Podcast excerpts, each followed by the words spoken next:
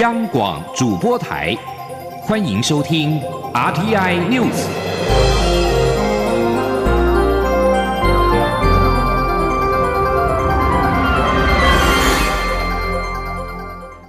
听众朋友您好，欢迎收听这节央广主播台提供给您的 RTI News，我是张顺祥。美股第二季出师不利，道琼指数一号重挫九百七十三点。延续上季大跌百分之二十三的颓势。二零一九冠状病毒疾病 （COVID-19） 疫情恶化，美国总统川普警告，未来两周将会很难熬。投资人更加担忧经济长时间停摆的冲击。白宫的防疫专家估计，即使持续推行保持社交距离的防疫方针。二零一九冠状病毒疾病仍可能在美国夺走十万到二十四万条人命。川普上个月三十一号在白宫呼吁民众为即将到来艰苦日子做好准备。美股一号开低走低，道琼工业指数午盘一度跌超过一千一百三十点，中场是重挫了九百七十三点，跌幅是百分之四点四四。收在两万又九百四十三点，标准普尔五百指数下跌一百一十四点，跌幅百分之四点四一，收在两千四百七十点。以科技股为主的纳斯达克综合指数下跌三百三十九点，跌幅百分之四点四一，收在七千三百六十点。标普五百指数十一大类股全面收黑。向来抗跌的地产跟公用事业股跌幅都达到百分之六点一，表现最糟。金融股跌幅接近百分之六，科技、材料、工业与能源股跌幅都超过百分之四。波音股价大跌百分之十二点四，表现在道琼指数三百档成分股当中垫底。而美国页岩油厂商。怀听石油公司一号向法院申请破产保护，成为油价战导致全球石油跟天然气价格暴跌下首家阵亡的美国大型页岩油的厂商。总部设在丹佛的怀听石油是北达科他州的巴肯页岩区顶尖产油业者之一，同时也是科罗拉多州。规模最大的石油生产的厂商怀听石油表示，石油跟天然气价格暴跌，二零一九年冠状病毒疾病 （COVID-19） 引发的不确定性，以及烧地跟俄罗斯大打油价战，是导致他申请破产保护的主要原因。焦点回到台湾，清明假期即将开始，蔡英文总统一号在总统。就防堵俗称武汉肺炎的 COVID-19 疫情发表谈话，蔡总统表示，政府将展开第二阶段的纾困，行政院将追加特别预算新台币一千五百亿元，纾困的总规模达到一兆零五百亿元，目前正在做最后整理跟盘点，会在这段时间内报告。蔡总统也称赞这段期间行政团队表现非常好，彼此互补、配合或讨论防疫纾困，都发挥了最强的团队精神。从总统的角度来看，他要表达肯定。蔡总统表示，政府会当产业跟民众的后盾。这个阶段的纾困跟产业振兴与转型，都是政府跟企业、民众一起努力的事情。政府会拿出最快速的速度跟企业共度难关，而行政院也敲定在今天二号上午召开临时行政院会，讨论第二阶段纾困内容。由于追加特别预算需先修改武汉肺炎防疫跟纾困特别条例，临时院会也预料会通过特别条例修正草案。行政院将追加特别预算新台币一千五百亿元。纾困总规模达到一兆零五百亿元。民进党立委郑运鹏表示，预算规模需要扩大可以理解，不过如果需要追加特别预算，希望行政院盘点细目，避免在空白收权。而国民党立委蒋万安则是建议，政府可以考虑国外的做法，直接发给现金，给予民众最基本的生活保障。请听央广记者郑玲报道。行政院长苏贞昌三十一号在立法院答询时提及，纾困预算总规模将达一兆元。蔡英文总统一号上午在总统府场厅发表谈话，他指出，政府将展开第二阶段纾困方案，预计追加特别预算一千五百亿元，纾困总规模达到一兆零五百亿元。民进党立委郑运鹏表示，台湾因为防疫超前部署，所以经济衰退是延后发生。当时特别条例和特别预算通过时，中国、韩国疫情严重。世界经济是供给断裂，台湾还有转单效应，但现在欧美日需求消费衰退，政府的确需要更大规模的纾困振兴资源。他这次因为是追加性质，所以可能在野党的委员会要求说更明确的项目啊来编列。那现在看起来这样的一个要求可能也是合理，所以可能行政院现在就要开始准备说它的细项到底有哪一些。那现在因为全世界的状况明确了嘛，所以我们对于产业的纾困目标也明确。那我相信他们如果送进合理的项目的话，立法院应该是会通过才对。工党立委蒋万安则说，目前疫情日益严峻，各界也了解当初匡列六百亿预算明显不足，因此政府提出任何解决疫情严峻、让国人受最小冲击的方案，基本都表示认同。但政府对于纾困方式、内容、金额等，必须提出明确细目或说明。其实政府应该慎重思考，参考国外的做法，包括美国、日本、韩国、欧洲一些国家，直接给予最有效。直接的方式发予现金，给予民众照顾他们最基本的生活保障，而且在制度设计上面可以有排付的条款，好，然后真正帮助到实际需要的民众身上。台湾民众党立委高鸿安表示，各部会当初订定特别条例及预算时，都没有思考疫情严重性，因此低估所需预算。行政院以追加特别预算方式纾困，比较符合财政纪律，但仍希望盘点各产业需求，提出财务来源与细目，以供立法院监督。时代力量立委邱显志也说，先前大家认为等疫情稳定，不用太长时间就可以进行振兴，但现在看来，可能比原先想象的需要更长时间对抗疫情，因此纾困力道就必须加大，预算有必要也应追加。不过政府必须仔细估算各产业损失，待预算送入立法院，再讨论需要多少预算。央广记者郑玲采访报道。为降低社区感染风险，中央流行疫情指挥中心公布社交距离注意事项，分两阶段实施。第一阶段是采柔性劝说，建议人与人之间在室内应该保持一点五公尺，室外保持一公尺。包括了聚餐、唱 KTV 等近距离接触形式应该有所调整，搭乘大众捷运也应该佩戴口罩。第二阶段则将会采取强制处分，但指挥中心强调，目前还未达到第二阶段。央广记者江昭伦报道。有鉴于 COVID-19 武汉肺炎疫情已经全球大流行，国内境外移入病例数增加，为降低社区感染风险。指挥中心指挥官陈时中一号公布社交距离注意事项，希望在兼顾民众合理权益并顾及国内防疫安全的前提下，分两阶段要求社会大众保持社交距离。该注意事项分别就餐厅、校园或办公室、大众运输、卖场或其他营业场所、排队人龙、特殊机构及其他特定场所等情境，提供维持社交距离的个别规范。第一阶段采柔性劝说，建议民众避免出席展览会、体育竞赛、演唱会等近距离接触的社交活动，也应该避免进入与卫生无关的娱乐等性质场所，并建议人与人之间在室内应保持一点五公尺，室外保持一公尺的距离。若双方正确佩戴口罩，则可豁免社交距离；但处于拥挤密闭场所，如搭乘大众交通工具，仍应佩戴口罩。若有较高几率近距离接触，无法有效维持一点五公尺的社交距离场所，又无法要求参与民众佩戴口罩，则业主应该停止营业。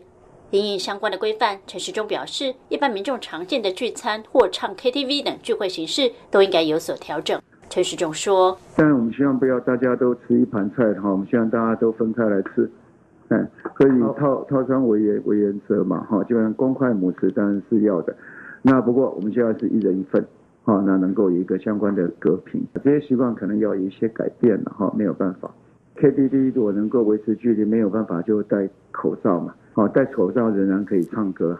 不过如果戴口罩唱歌，还真的要离远远一点哈。你用用力唱的时候，把它喷的比较远。至于校园内，由于是属于特定人在特定场所的聚集，因此只要能保持通风和维持一定的距离，不会要求学生都要佩戴口罩。若社区感染疑虑升高，则会进入第二阶段强制处分。届时，除了医疗、执行公务、卫生等必要性活动，其余非必要性活动，特别是娱乐活动，都会在禁止之列。必要性的活动也必须维持室内一点五公尺、室外一公尺的社交距离。至于何时条件下会进入第二阶段？陈时中强调，若提早公布，反而让民心恐慌。一旦时间到了，就会告诉大家。中国电台记者张超伦台北采访报道。中央流行疫情指挥中心在一号还宣布，国内新增七起的 COVID-19 境外移入的病例，七例当中有一位自英国返台，其他六位都是从美国回到台湾。这一波确诊的名单也让台湾的确诊人数来到了三百二十九例。此外，指挥中心已经订定了 COVID-19 因应指引、防疫旅馆设置及管理办法，奖励各个县市提供居家检疫者入住的合法防疫旅宿，每房每日补助新台币一千元。目前已经有全台防疫旅馆超过了五千房，目标是希望至少破万房。有鉴于近期暴增的境外移入个案，有学者建议。政府应该对入境者全面普筛。对此，指挥官陈时中一号表示，入境全裁剪效率低，而且会耗费无谓的成本。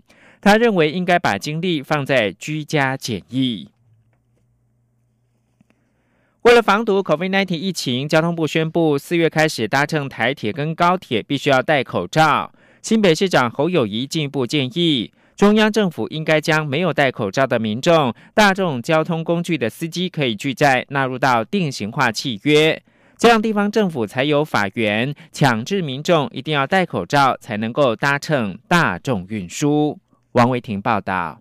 武汉肺炎疫情延烧，中央流行疫情指挥中心公布室外、室内社交距离防疫指引。交通部也宣布，四月起搭乘高铁与台铁必须戴口罩。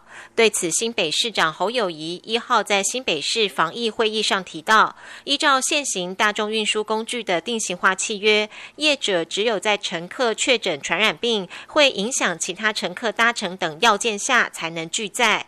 中央应该公告限制民众。必须戴口罩才能搭大众交通运输工具，这样地方才可以依法强制执行。没有戴口罩的人不能搭大众运输工具。侯友谊说：“中央要公告法定的理由，哎，不管定型契约也好，或者用传染病防治法以外去限缩民众说一定要戴口罩才可以坐坐上大众运输，不然大众运输可以记载。”我想，政府中央这个部分就要用公告的法令来支持地方，地方才可以做到百分之一百。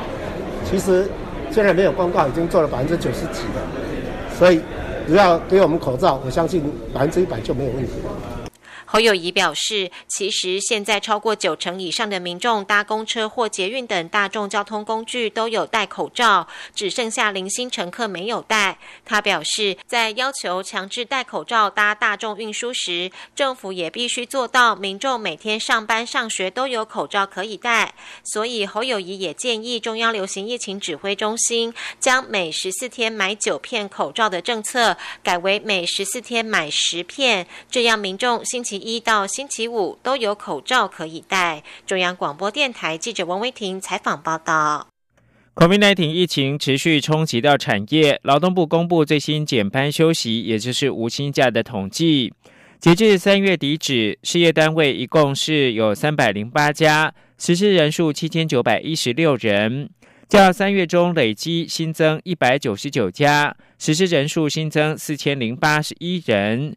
其中又以住宿、餐饮业、金属、机电业最多。请听央广记者杨文君报道。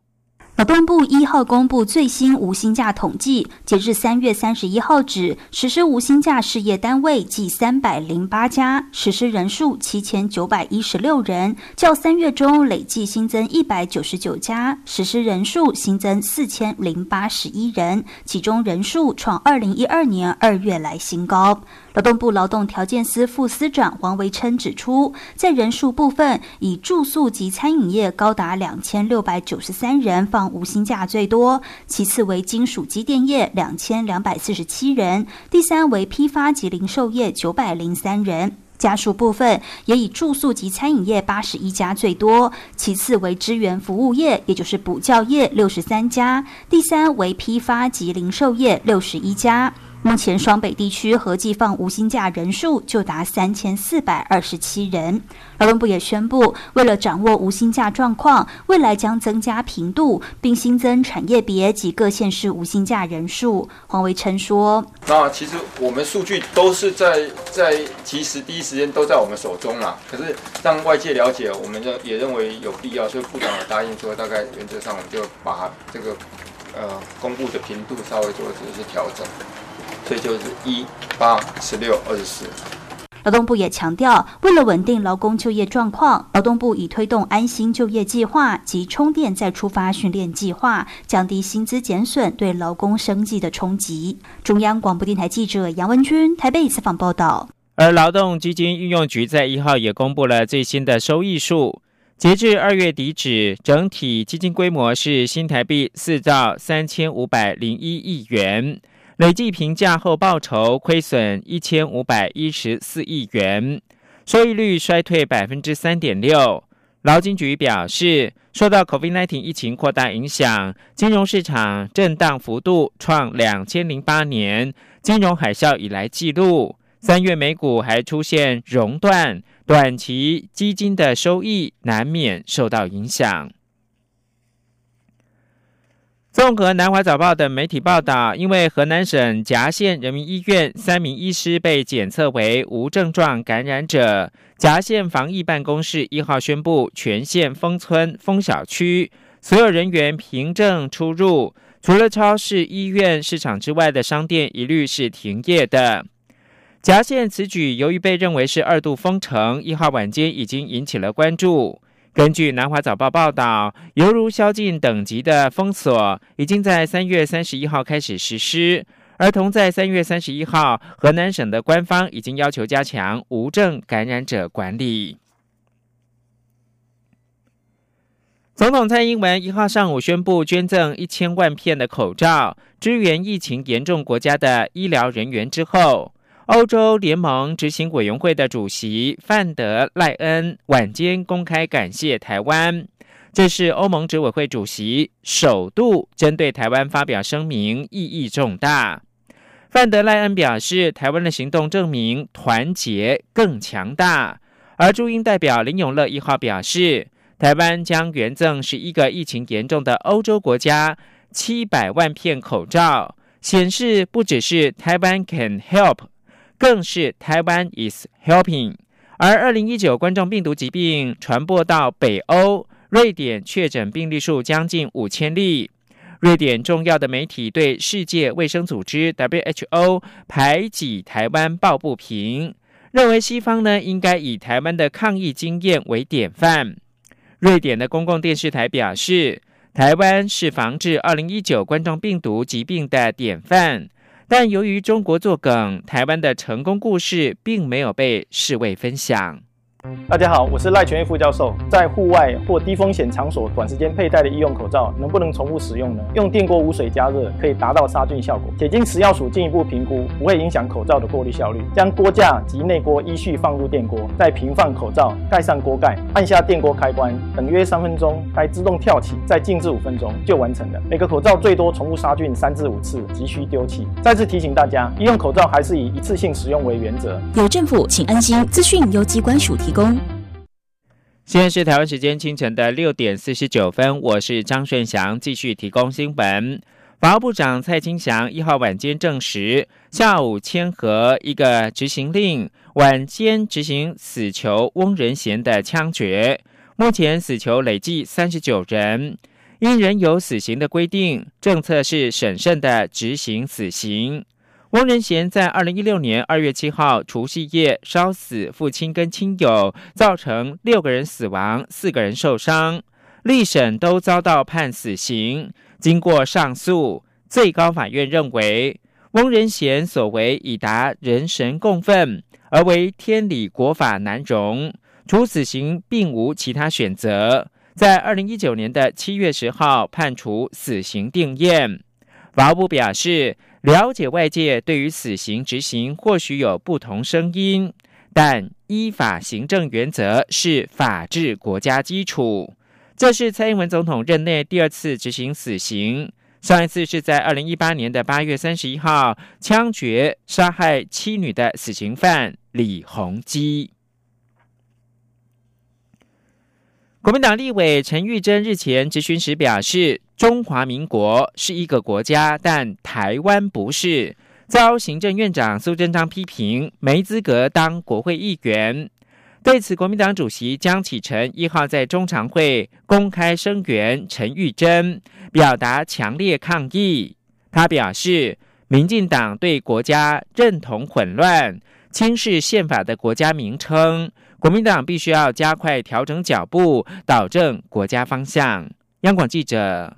刘品希报道，行政院前院长郝柏村与国防部前副部长王文谢日前接连逝世。国民党一号下午召开中场会，党主席江启臣一开始便率领全党同志默哀一分钟。江启臣表示，郝柏村戎马一生，宫中体国，在国家认同上不偏不倚，值得全党效法。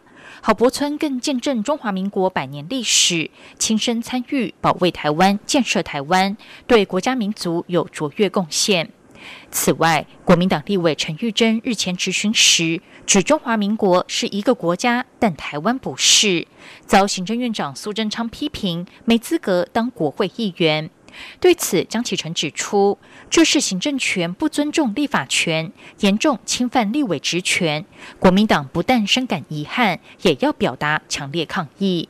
他强调，立法院为中华民国宪政机关，每一个立法委员都是人民依法决定行使职权的代议士，是否具有资格担任立委，绝非行政首长可以非议。